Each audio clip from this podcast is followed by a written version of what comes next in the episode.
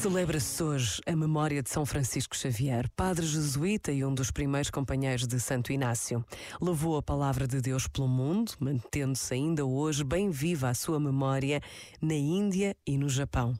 Custa-nos imaginar o que terá sido a vida destes homens que partiam para o desconhecido com tanta coragem e determinação.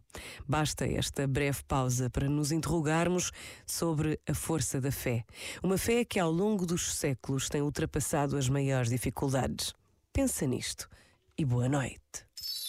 Este momento está disponível em podcast no site e na app.